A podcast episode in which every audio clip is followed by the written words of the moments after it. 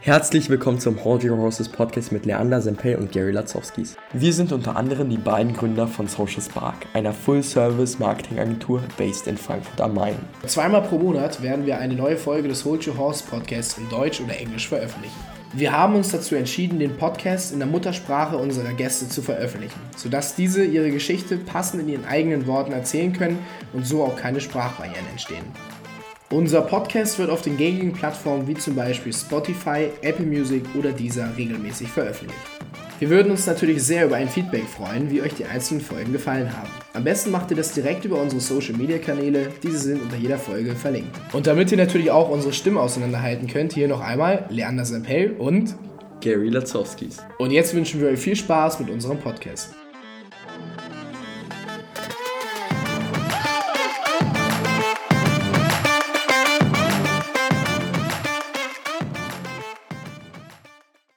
Herzlich willkommen zur zweiten Folge des Hold Your Horses Podcast mit Leander Sempel und Gary Latzowskis.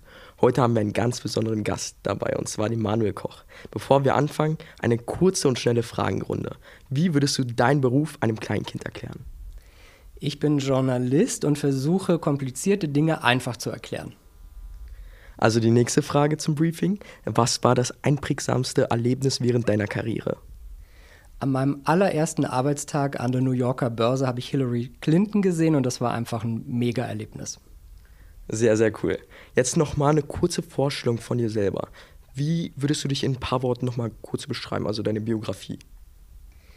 Also, ich bin 40 Jahre alt, wollte nie was mit Wirtschaft zu tun haben, habe Germanistik und Politikwissenschaft studiert und wie das Leben so ist, bin ich dann in den Wirtschaftsbereich gekommen. Auf einmal hat mir das total Spaß gemacht und durch meinen Wunsch nach New York zu gehen, habe ich es auch geschafft, da an der New Yorker Wall Street zu arbeiten und das war dann so der große Karrierestep als ich zurück nach Deutschland danach gekommen bin, wollte ich eigentlich nie meine eigene Firma haben, aber auch das hat sich in meinem Leben so ergeben und aus der Firma äh, ist jetzt ein YouTube-Kanal geworden. Jeden Tag gibt es ein Video und das ist meine Arbeit.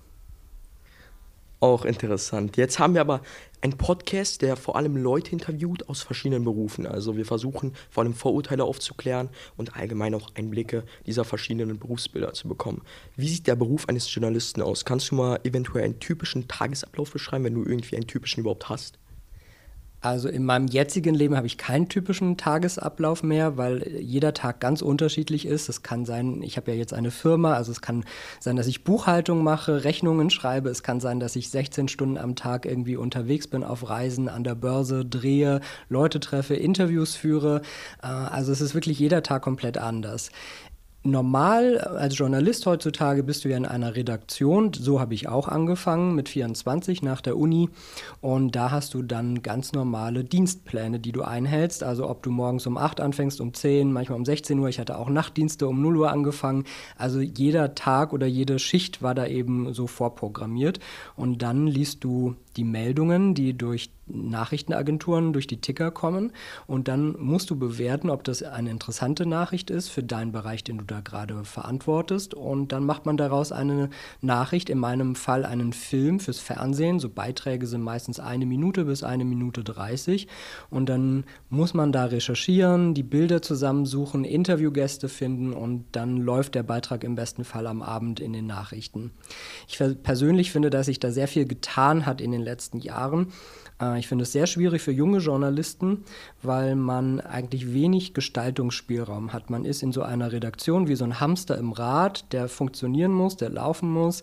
Man muss diese Beiträge fertig machen, aber es ist wenig mit eigener Recherche.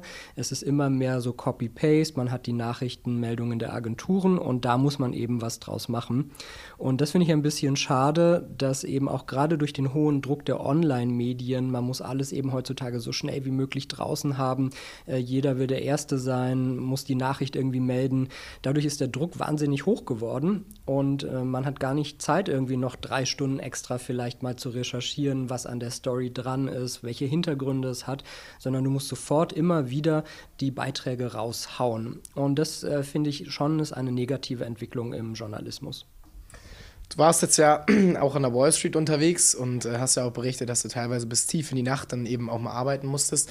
Wie war denn das jetzt gerade, wenn du auch zum Beispiel nach Deutschland äh, Themen besprochen oder für Deutschland Themen besprochen hast mit deinem Schlafrhythmus, sage ich jetzt mal. Also wenn du da irgendwie beispielsweise in New York, ich glaube es sind sechs Stunden oder sieben Stunden, ähm, wenn du da dann abends um 23 Uhr was hast, ist es ja morgens äh, früh in Deutschland oder eben wenn in Deutschland was um 23 Uhr aufgenommen werden sollte noch, dann ist es ja bei dir mitten in der Nacht eigentlich. Äh, wie bist du damit äh, klargekommen? Also dieser Rhythmus war super, weil ich irgendwann auch wirklich Feierabend hatte, weil in Deutschland war es dann so spät, dass hier alle im Bett waren. Als ich in New York gearbeitet habe, hatte ich als Korrespondent wirklich ganz, ganz viele Freiheiten und ich habe meine Arbeit praktisch selbst verantwortet, auch wenn es da natürlich noch einen Chefredakteur und so weiter gab. Ähm, aber als Korrespondent ist man praktisch für sich selber verantwortlich. Das heißt, es waren gar nicht so viele Leute, die da mitgeredet haben, sondern ich habe meine Börsenschalten gemacht. Ich war jeden Morgen amerikanischer Zeit und dann am Nachmittag deutscher Zeit ähm, auf dem New Yorker Börsenparkett. Das heißt, ich habe das vorbereitet, meine Themen geschickt, aber es hat mir niemand reingeredet und vielleicht dreimal im Jahr hat jemand noch ein bisschen Input gegeben und gesagt, ach, mach doch noch mal das Thema, das haben wir gesehen, das ist ganz interessant. Das hattest du noch nicht auf dem Zettel und das war super. Aber in der Hinsicht ähm, war das mit dem Schlafrhythmus überhaupt nicht irgendwie negativ. Äh, eher im Gegenteil hatte ich einen wahnsinnig positiven Schlafrhythmus, weil ich zum ersten Mal in meinem Berufsleben wirklich jeden Tag die gleichen Uhrzeiten morgens hatte. Ich stand um 9 Uhr dann auf dem Parkett New Yorker Zeit und das hat meinem Körper total gut getan. Und abends war ja dann in Deutschland schon Nacht und dann hatte ich praktisch meine Ruhe. In der Hinsicht waren es so die erholsamsten Nächte meines Lebens. Jetzt noch eine kurze Frage und zwar wünschen sich ja ganz, ganz viele in die USA zu gehen. Dieser American Dream ist ja ganz bekannt. Vielleicht kannst du uns mal auch so die wichtigsten Insights geben. Wie ist es so in den USA und wie ist es in Deutschland? Gibt es krasse Unterschiede in diesem Journalismus, also diesem US-Journalismus oder im Deutschen? Also ich wollte schon immer eigentlich gerne nach New York. Und schon als Kind hatte ich an meiner Tür so eine Fototapete vom Empire State Building. Damit bin ich nachts ins Bett gegangen, morgens wieder aufgewacht.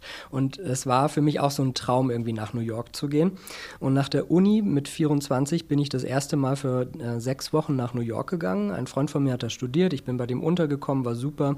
Und für mich war klar irgendwie, dass ich in dieser Stadt auch mal länger leben will. Und als ich dann wirklich hingezogen bin, was eine Weile gedauert hat, äh, den, einen Job da zu finden,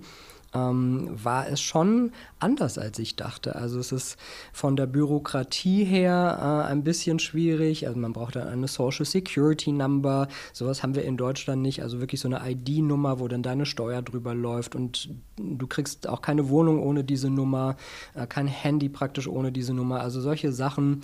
Dann kommt man als Deutscher dahin, du hast keinen Bank Record. Das heißt, die wissen gar nicht, bist du jetzt, äh, ähm, bist du jetzt irgendwie äh, bei Cash, sondern sondern die müssen erstmal abchecken, wie du so finanziell drauf bist. Das heißt, am Anfang habe ich keine Kreditkarte bekommen. Das hat dann irgendwie ein paar Wochen gedauert. Ähm, und die Amerikaner arbeiten ja auch noch viel mit Checks. Also als ich in New York angefangen habe, musste ich meine Miete mit einem Scheck bezahlen. Habe ich also die, den Betrag draufgeschrieben, unterschrieben und das in den Briefkasten bei dem Vermieter geworfen. Und es sind äh, in manchen Sachen sind sie so wahnsinnig fortschrittlich und in manchen Sachen für uns so gefühlt total rückschrittlich. Und wenn man auch äh, manchmal so die Strommasten sieht, das hat mich am Anfang so geschockt, als ich hingezogen bin. Äh, da habe ich in Indien also fast nichts Schlimmeres gesehen als in New York. Und in der Hinsicht, glaube ich, ist es schon ein bisschen Kulturschock. Wenn du dann bei den ersten Unternehmen bist oder in den ersten Events, kommen so die Leute auf dich zu, fragen, wer du bist und dieses Smalltalk und Networking, das musste ich am Anfang auch ganz viel lernen, weil das anders ist als bei uns. Inwiefern ist das anders und äh, vielleicht auch, wie sind so die Leute äh, oder die Amerikaner, wenn jetzt du quasi als äh, deutscher Junge da hinkommst oder einfach als Ausländer allgemein, äh, wie sind die da dir gegenüber äh, geöffnet? Haben die, unterhalten die sich gerne mit dir? Sind sie da äh, gesprächsfreudig oder sind die eher so erstmal, okay, wir tasten dich erstmal ab, wie bist du drauf? Weil du jetzt ja auch gesagt hast, okay, ohne deine Social Security Number kriegst du da auch erstmal quasi gar nichts, also keine Kreditkarte, Handysim etc. Wie sind die da so dir gegenüber drauf gewesen oder auch allgemein anderen Leuten? Also New Yorker sind jedem äh, total offen gegenüber. Das kann man äh, jetzt überhaupt nicht sagen. Also die Leute gehen auf dich zu und du musst dann halt sofort schwimmen. Und egal ob beruflich oder ob man privat auf irgendeiner Party ist, die Leute kommen auf dich zu, fragen, wer du bist, woher du kommst, was du machst. Und in der Hinsicht wird man schon so ein bisschen abgecheckt. Also dieses How are you, was wir vielleicht öfter als so oberflächlich sehen, empfand ich am Anfang zwar auch als oberflächlich, aber sehr schnell eigentlich so als guten Einstieg und als Möglichkeit, die andere Person so ein bisschen zu beschnuppern, um auch zu sehen, ist man irgendwie ein Match, äh, passt das, ist der vielleicht beruflich interessant und äh, da geht es eben auch ganz viel drum, so zu sehen, äh, wie die Vibes sind. Und das fand ich dann im Nachhinein immer sehr, sehr positiv. Und für mich war das dann ganz normal, praktisch da mitzumachen. Und ähm, dass man eben auch gefragt wird, wo man herkommt, was man macht und so. Das ist eigentlich ein ganz netter Einstieg. Und umgekehrt, als ich zurück nach Deutschland gekommen bin, habe ich dann bei einem, einem neuen Fernsehsender gearbeitet. Und an meinem ersten Tag komme ich so in den Schnitt rein. Ich kannte die Mitarbeiter gar nicht. Und er hat nicht mal Hallo gesagt und nicht gefragt, wer ich bin und was ich mache, sondern er hat gleich gesagt, ja, was machen wir denn jetzt für einen Beitrag? Und es war für mich so im Gegensatz gleich wieder der Kulturschock, das wäre in New York nie vorgekommen. Ja, sehr cool. Danke für deine Antwort dazu auf jeden Fall. Ähm, wie ist denn das jetzt? Du bist jetzt in Berlin gerade gesettelt. Würdest du auch sagen, du bist hier für die Zukunft äh, die nächsten Jahre gesettelt oder geht es dann doch vielleicht nochmal in New York oder andere Länder? Andere Staaten? Ja, ich muss schon sagen, New York war halt immer so eine Traumstadt und die Geschwindigkeit in New York ist einfach so hoch. Also, also als Unterschied hattet ihr vorhin auch schon mal gefragt. Äh, der Unterschied ist eben auch, dass das Tempo in New York so hoch ist und du sehr talentierte Leute in allen Bereichen findest. Ob das jetzt in Finance ist oder im Singen, Broadway. Du hast fast, fast, äh, fast aus allen Bereichen wirklich so die talentiertesten Leute. Äh, in der Hinsicht fehlt mir New York und der, der, der Speed, die Geschwindigkeit, die Möglichkeiten. Du gehst aus und triffst irgendwie super interessante Leute. Das hast du in Berlin auch, aber Berlin ist schon so drei Stufen langsamer. Ähm, aber ich komme von hier, ich liebe die Stadt, also in der Hinsicht ist alles in Ordnung. Ich wohne hier sehr gerne. Äh, in Deutschland, glaube ich, könnte ich in keiner anderen Stadt leben. Also vielleicht London noch, das wäre eine Alternative. Aber wie du auch gesagt hast, bin ich jetzt mit meiner Firma in gewisser Weise gesettelt schon, äh, aber auch recht frei. Trotzdem kann ich nicht einfach so wie vor zehn Jahren, wo ich als Angestellter dann in die, in, nach New York gegangen bin, einfach so von heute auf morgen hier alles so liegen lassen. Ähm, das müsste ich mir schon gut überlegen, wie ich das mache oder einfach mal nur zwei, drei Monate vielleicht wieder nach New York gehen. Das ist eine Option, wo ich immer mal wieder drüber nachdenke. Trotzdem habe ich so viele Verpflichtungen und Kunden hier, dass es jetzt dumm wäre, einfach alles abzubrechen und nach New York zu gehen. Also in der Hinsicht es ist eine Möglichkeit, mal wieder was anderes zu machen. In meinem Leben gab es so alle zehn Jahre größere Veränderungen. Das ist eigentlich jetzt so langsam wieder an der Zeit, aber ich selber plane gerade nichts weiter. Sehr, sehr cool. Eine andere Frage, und zwar die Wall Street ist ja im Endeffekt ein sehr, sehr stressiger Ort. Wir beleuchten auch das Thema Journalismus sehr genau und versuchen ja auch den Leuten wirklich genauere Informationen äh, darüber zu geben aus diesen Berufsbildern. Vielleicht kannst du uns mal ein paar Insights geben. So, wie ist es eigentlich im Journalismus? Lernt man da bestimmte Techniken, um gut zu moderieren, keine Versprecher zu haben, ähm, allgemein professionell zu performen? Oder ist es immer so, dass man versucht zu improvisieren, das äh, vielleicht auch ohne Studium eigentlich ganz gut hinbekommt? Oder wie läuft das allgemein ab? Du hast ja studiert. Hast du da irgendwie überhaupt was daraus gezogen? Also ich persönlich nehme ganz viel auf, einfach indem ich es sehe, wahrnehme und irgendwie verarbeite. Und ich war schon als Kind in Fernsehstudios, meine Eltern arbeiten beide auch beim Fernsehen und bin praktisch mit dieser Muttermilch groß geworden und habe das immer gesehen. Und mir war klar, dass ich irgendwas beim Fernsehen machen wollte. Äh, ich war als Kind oft so hinter der Kamera, durfte die da so ein bisschen bedienen, das fand ich toll. Und irgendwann dachte ich, okay, ich nehme das Redaktionelle halt so mit dazu, weil ich gerne auch mit meinem Kopf mehr arbeiten möchte. Ich habe ja ein Volontariat Referat gemacht. Das ist so die Ausbildung zum Redakteur nach der Uni, nachdem ich Germanistik und Politikwissenschaft studiert hatte. Und äh, da hat man eben ganz viele Kurse, äh, einmal inhaltlich, aber auch wie man präsentiert. Du hast da so Reporterkurse. Da ähm, hast du auch alle möglichen Dinge, die falsch gehen können, die du übst letztendlich, wenn du es nicht in der Realität machst, äh, bringt dir das so ein bisschen was, aber es ist eben keine Vorbereitung. Und mein großer Sprung war dann schon New York, wo ich dann auf, auf, je, auf, auf einmal jeden Tag vor der Kamera war und dein Körper ist dann irgendwie nervös und dein Arm bewegt sich so komisch irgendwie und du spürst das erst und denkst, oh mein Gott, warum geht der rechte Arm immer die ganze Zeit mit hoch? Und diese Nervosität sucht sich so ihren, ihren Weg und irgendwann aber so nach, äh, ich würde sagen, sechs Wochen äh, ist alles so natürlicher geworden und man ist irgendwie viel ruhiger und heute bringt mich eigentlich wenig aus der Bahn. Also ich habe nicht diese krassen, aufgeregten Momente. Ähm, ich hatte es einmal nach Corona. Ich war zwei Jahre lang praktisch nicht vor Publikum und dann war ich bei einem Vortrag auf der Bühne und da waren so vielleicht 100 Leute im Raum, also nicht mal sehr viele Leute. Aber es war ganz komisch und dann hatte ich diesen Moment, wo meine Knie geschlottert haben und da dachte ich, okay, ist interessant, da kommen doch wieder so diese Momente hoch. Ähm, und für mich ist Kamera ja noch normaler, als vor jemandem aufzutreten, weil ich in diese Kamera reinzugucken, das ist für mich halt so Alltag. Äh, vor Publikum ist dann nochmal wieder so ein anderes Gefühl. Aber beides ist praktisch Routine, weil es zu meiner Arbeit dazugehört. Was wäre dein Top-Tipp für jemanden, der sagt, okay, ich äh, habe meinen ersten Vortrag und äh, ich weiß nicht, ich bin vielleicht auch klein selbstständig und bin auf irgendeiner Messe und äh, spreche vor 40, 50 Leuten. Was wäre dein Nummer 1 Tipp oder dein einziger Tipp, den du geben, wenn du einen geben müsstest, äh, was würdest du dem geben? Nichts auswendig lernen, also natürlich schon sich so eine Strategie überlegen und das so ein bisschen üben. Also üben muss man auf jeden Fall und zwar laut zu Hause, nicht irgendwie nur so im Kopf so vor sich hin plappern oder so, sondern richtig laut das äh, üben. Aber ich kenne Leute, die so Sachen so auswendig gelernt haben, dass es dann einfach überhaupt nicht mehr authentisch ist. Und das finde ich eigentlich das Schlimmste, weil vom Herzen, wenn das vom Herzen kommt, das spürt der andere. Und das ist eigentlich für mich so das Wichtigste. Deswegen habe ich zum Beispiel auch nie einen Teleprompter benutzt, also so ein Teil, wo man dann ablesen kann im Fernsehen, sondern es kam alles immer aus mir herausgesprudelt. Manchmal gut, manchmal weniger gut, aber es war immer, würde ich sagen, authentisch. Und in der Hinsicht würde ich das jedem auch raten. Wenn du sagst authentisch, ähm, wir hinterfragen ja gerne auch mal so Berufe so ein bisschen und auch mal so ein paar Themen, die da so äh, typical sind.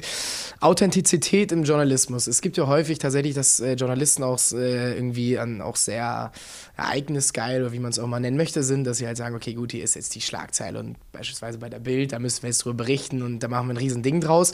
Ich glaube, wahrscheinlich als Wirtschaftsjournalist ist das jetzt nicht so, dass du auf einmal sagst, oh, die Aktienkurven, hm, dass das jetzt äh, irgendwie sehr unauthentisch wird, aber wie ist das allgemein im Journalismus? Journalismus. Da gibt es schon, schon nochmal einen Unterschied zwischen irgendwie Authentizität und äh, denen, wo es dann so ein bisschen verloren geht. Das ist eine schwierige Frage. Ähm, ich glaube, dass alle Medien unter Druck sind und Zuschauer und Leser generieren müssen und dass man sich schon Gedanken machen muss, welche Überschrift besser zieht. Ich kann, und, und, und da stehe ich jeden Tag praktisch auch vor dieser Entscheidung, bei meinen fünf Videos, die ich in der Woche habe, Montag bis Freitag, was nehme ich jetzt? Irgendwas Interessantes, irgendwas Provokantes, irgendwas Informatives. Ich muss sagen, dass die provokanten Sachen meistens halt auch besser geklickt werden. Und es werden auch öfter negative Sachen besser geklickt. Also nehme ich dann der DAX wird dieses Jahr noch crashen oder nehme ich, der DAX hat momentan eine Verschnaufspause. Äh, es ist wirklich schwierig zu sagen. Ähm, es hängt so ein bisschen dann vom Thema wirklich ab, aber wenn ich an mich selber denke, nehme ich die Überschrift von der ich denke, dass sie am besten geklickt wird.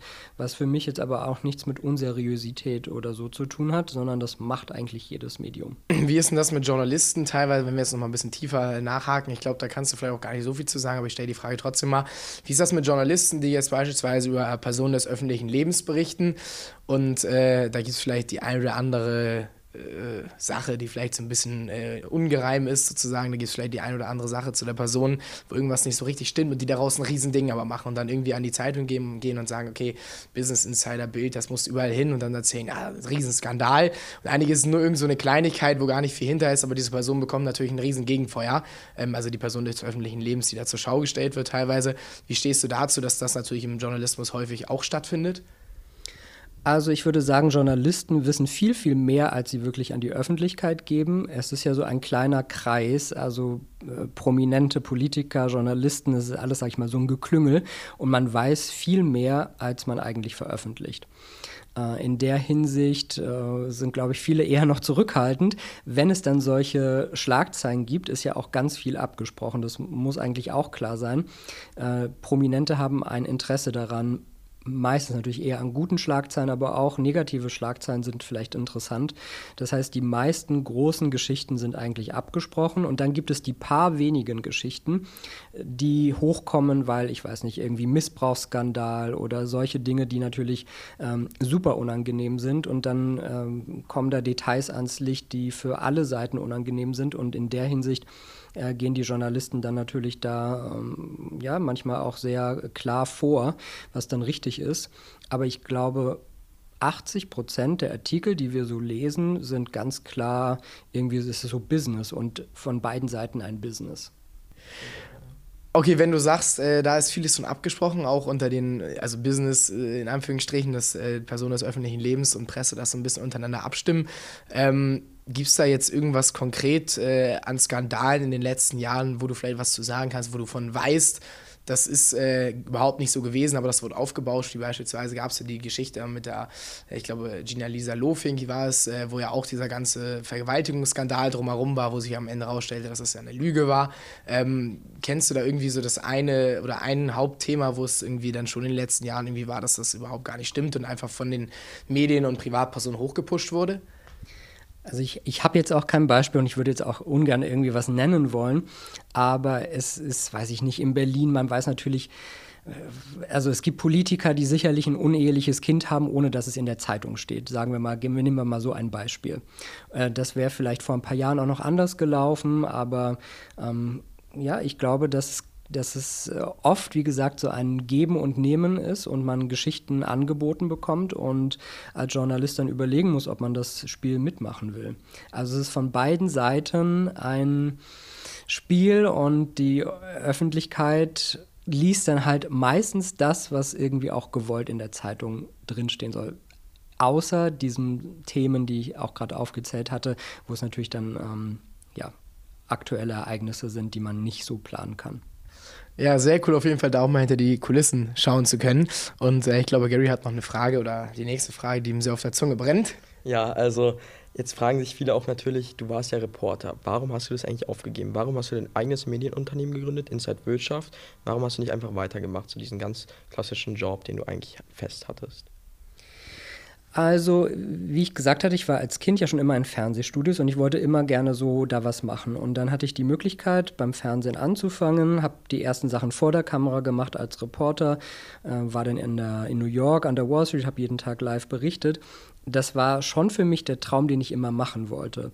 Aber ich habe das drei Jahre gemacht und hatte das Gefühl, dass ich mich irgendwie weiterentwickeln wollte. Und dann begann es rein zufällig, dass ich die Sachen, die ich vorher für den Fernsehsender gemacht habe, einfach für mich selber oder dann für andere Kanäle gemacht habe. Und so hat sich das entwickelt, dass dann mein YouTube-Kanal kam, dass der immer weiter gewachsen ist, dass ich davon auf einmal leben konnte. Und dann habe ich mir eben die Frage gestellt, mache ich den YouTube-Kanal nur wie bisher nebenbei und arbeite weiter fürs Fernsehen? Oder mache ich mit dem Fernsehen Schluss und mache nur noch meinen YouTube-Kanal? Und relativ schnell war für mich klar, ich kann mich so sehr selbst verwirklichen, die Dinge machen, die ich möchte. Es gibt kein, weiß ich, Gremium, kein Chef.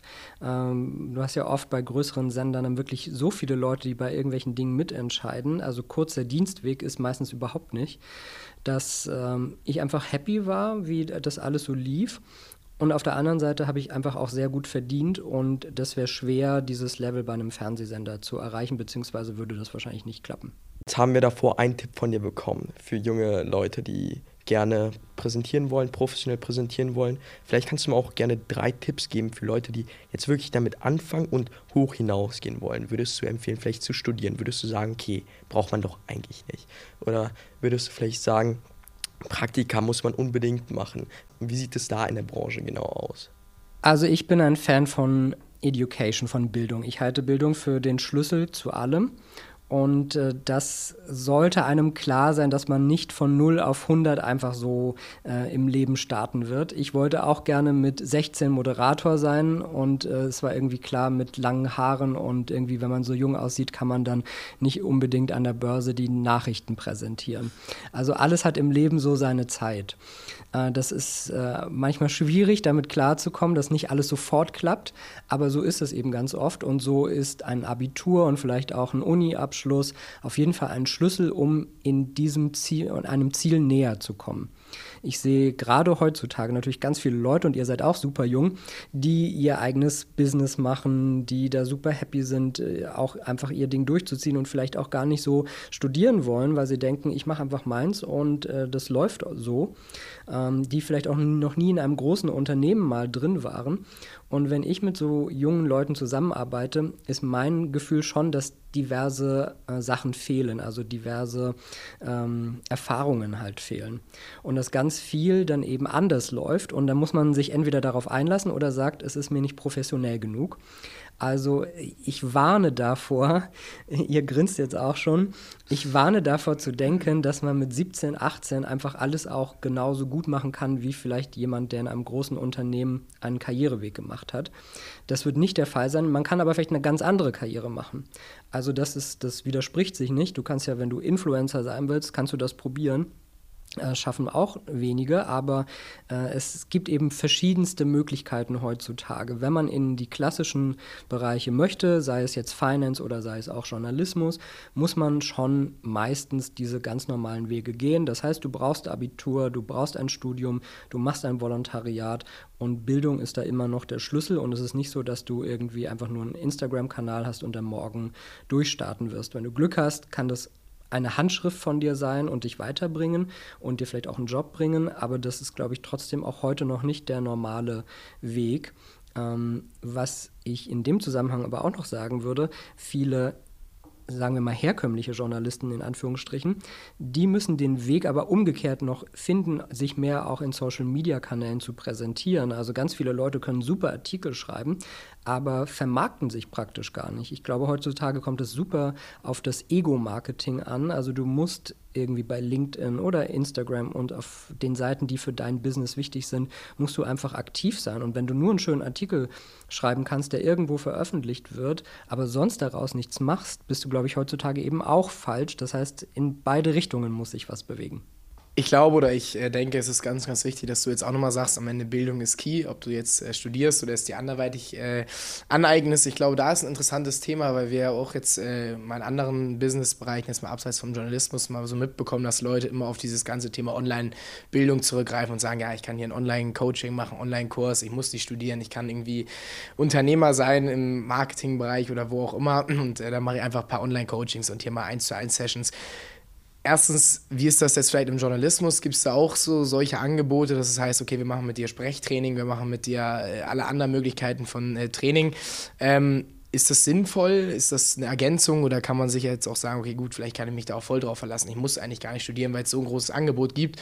Oder ist es doch eher noch so ein ja, weniger hilfreiches Angebot am Ende, weil doch dann mehr auf die Karten tatsächlich geschaut wird?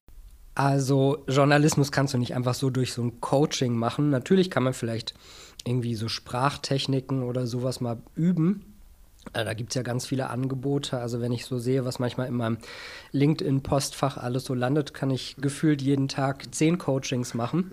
Ist auch immer lustig, wer da einem schreibt und was die Leute anbieten. Aber ganz abgesehen davon würde ich sagen, nein, in dem Bereich Journalismus kannst du eben nichts machen. Du kannst dir vielleicht so ein paar ähm, Grundsätze mal anschauen, aber als wirkliche Ausbildung für den Beruf musst du an eine Journalistenschule, musst du zu einem Fernsehsender, zu einer Zeitung, zu einem Medium.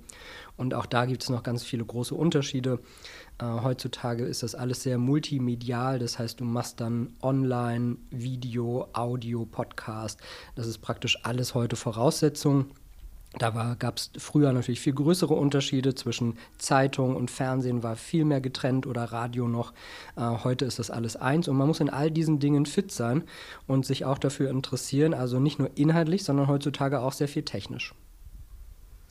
Wie, wie sieht es eigentlich aus mit ähm, deinen Zielen, also privat und beruflich? Hast du auch neben dem Journalismus irgendwie vielleicht Ziele oder versuchst du auch irgendwie beruflich jetzt im Journalismus bestimmte ähm, Themen abzudecken oder irgendwie bestimmte, ähm, keine Ahnung, Kunden zu interviewen oder allgemein aber auch vielleicht bestimmte Umsatzzahlen vielleicht sogar zu erreichen? Wie sieht es da bei dir aus?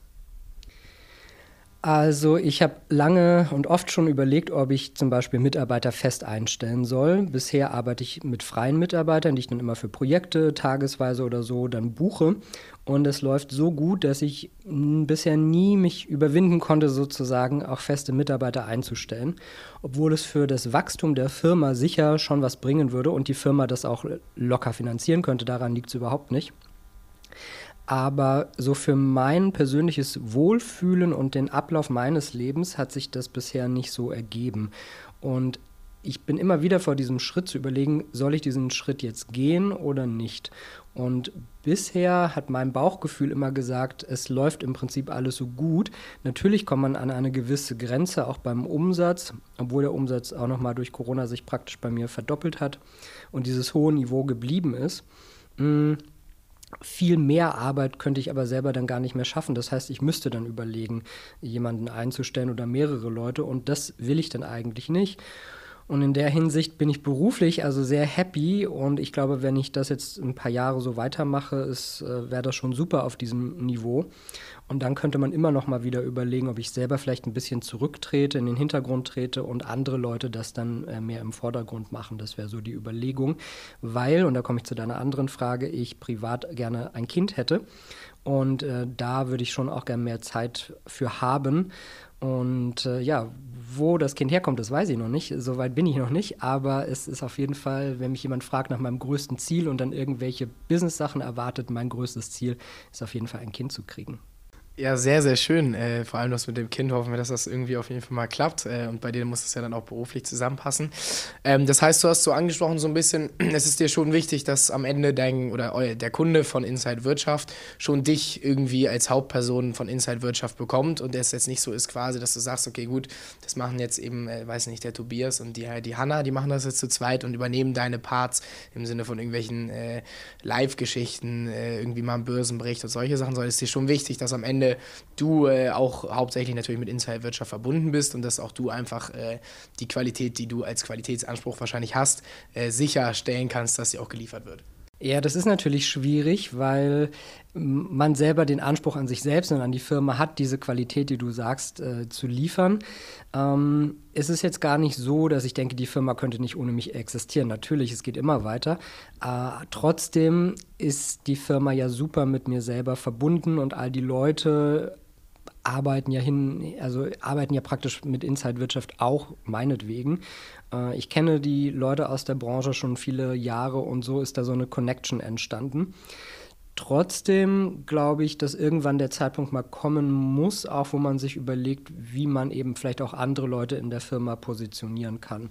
Davor schrecke ich auch nicht zurück, aber ich glaube, es ist noch nicht der Zeitpunkt. Wenn jetzt beispielsweise äh, der, der 17-jährige Tobias ist gerade noch im Abi drin, bei dir anfragt, hey Manuel, ich äh, würde gerne in Journalismus rein, äh, kann ich bei dir irgendwie äh, ein Praktikum machen etc.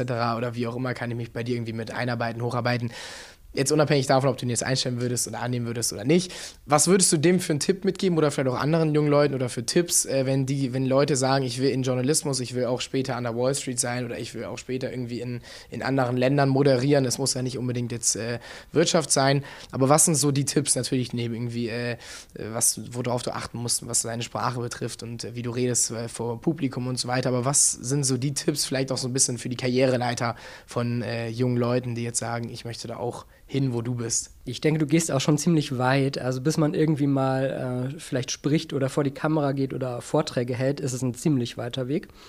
Und ich würde erstmal raten, überleg dir, ob du das wirklich möchtest. Es klingt jetzt so simpel, aber ich finde, Journalismus ist ein sehr schwieriger Beruf, der sehr schlecht bezahlt wird. Und du musst praktisch diese ganzen Omni-Channel überall irgendwie ähm, dich auskennen, aktiv sein, du musst eine Leidenschaft dafür haben. Und ich glaube, wenn das nur so halbherzig ist, dann sollte man vielleicht das ganz sein lassen. Plus die Zahlung ist, Bezahlung ist eigentlich in den letzten Jahren eher schlechter geworden. Gehälter orientieren sich an den Kollegen, die so im Online-Business arbeiten. Das war schon immer deutlich schlechter als zum Beispiel beim Fernsehen. Aber die Tagesraten sind jetzt nicht äh, höher geworden in den letzten Jahren, sondern eher im Gegenteil. Das heißt, da muss man sich überlegen, ob man für ein relativ durchschnittliches Gehalt wirklich in dem Beruf arbeiten möchte. Wenn man das für sich mit Ja entschieden hat, dann muss man eigentlich Vollgas geben und gucken, in welchem Bereich will ich denn überhaupt arbeiten. Wirtschaft war nie mein Ziel, aber irgendwann fand ich es super und es ist dann für mich so eine Nische geworden, wo es eben auch nicht so viele Leute gibt. Also ist man vielleicht derjenige, der über Technik berichtet oder über Wirtschaft oder über Formel 1 oder so und du bist dann halt derjenige, der sich am besten da auskennt. Also man muss dieses Alleinstellungsmerkmal irgendwie mit der Zeit aufbauen und du musst auf allen Kanälen aktiv sein und dich auch technisch damit auskennen. Also nur inhaltlich gut zu sein reicht im Prinzip nicht, sondern du musst es auch technisch umsetzen können.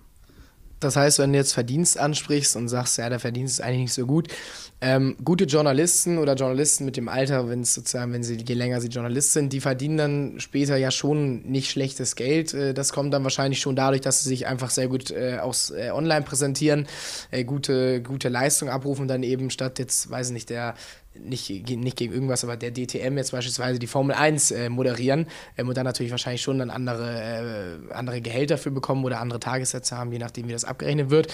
Ähm, aber so ist dann schon die, die Gehaltsstruktur irgendwie. Also es ist schon, dass du jetzt auch als äh, Journalist, wenn du erstmal anfängst und ein kleineres Gehalt hast, dass du schon natürlich die Möglichkeit hast, später ordentlich zu verdienen und äh, gut zu verdienen. Das ist Definitionssache. Nun arbeite ich in, im Wirtschaftsbereich, im Finanzbereich, wo es sehr viele Leute gibt, die sehr gut verdienen. Wenn du jetzt als BWLer irgendwie Vorstellungen hast, dass du gleich mit 100.000 im Jahr einsteigst als Einstiegsgehalt, wirst du das im Fernsehen niemals bekommen. Da bist du vielleicht dann bei 30.000, sage ich mal. Und das musst du dir einfach bewusst machen, dass da sehr große Unterschiede sind. Das heißt, wenn es dir ums Geld geht, dann wäre Journalismus, äh, also vielleicht im, im, mittleren Alter mal irgendwas oder du musst wirklich dein eigenes Ding machen und damit erfolgreich sein. Aber wenn du so normal die Karriereleiter hochsteigst, dann bist du relativ lange bis 30, 40, glaube ich, auf einem Level, was nicht schlecht ist, aber was niemals an diese Finanzjobs zum Beispiel rankommt. Und zum Schluss noch eine wichtige Frage. Wenn du eine Sache in deinem Leben ändern könntest, allgemein beruflich oder privat, was wäre es? Hm, ich glaube, einfach noch früher vielleicht mehr so Dinge gemacht zu haben, die so mir so am Herzen lagen. Und ich war sehr lange so angepasst und auch beruflich. Ich meine, natürlich, man muss sich in, in so eine Redaktion einpassen und so, keine Frage, habe ich überhaupt kein Problem mit und äh, war ich immer. Aber mal auch so eben vielleicht zu lernen, Nein zu sagen, mal was anderes zu machen, aus der Masse herauszustechen. Und ich glaube, ich bin sehr lange im See mitgeschwommen und ähm, bin im Hamster, wie viele Hamster da irgendwie so rumgelaufen.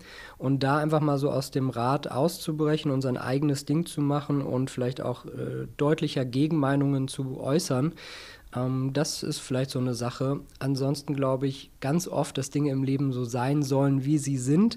Und auch Dinge, die ich als negativ vielleicht empfunden habe, haben mich ähm, im Leben aber sehr viel weitergebracht. Und so konnte ich später mit ganz anderen Situationen wieder fertig werden. Also ja, ich glaube, eigentlich ist alles ganz gut gelaufen. Ich bin, bin glücklich und äh, mein Leben ist schon in Wellen auch verlaufen. Es gab dann die schwierigen Zeiten und wenn man durch die kommt, sind die schönen Zeiten dann umso besser. Letzte Frage, ich glaube, Gary meinte schon die letzte Frage, aber was ist nochmal ein bisschen anderes Thema. Was machst du in schwierigen Zeiten? Du hast jetzt gerade angesprochen, wenn es wirklich mal nicht gut läuft. Ich glaube, junge Leute oder allgemein äh, auch äh, im mittleren Alter kennst du das, dass irgendwie mal irgendwas nicht gut läuft. Jetzt haben wir eh gerade alle, machen sich Sorgen darüber, wie kann ich meine Rechnung bezahlen. Was passiert denn, wenn du plötzlich äh, vor einem Punkt stehst, wo du irgendwie quasi Angst hast, ich verliere jetzt alles und ich habe irgendwie nichts mehr und äh, die Welle scheint gerade ganz unten zu sein und du musst ja irgendwie auch wieder hochkommen.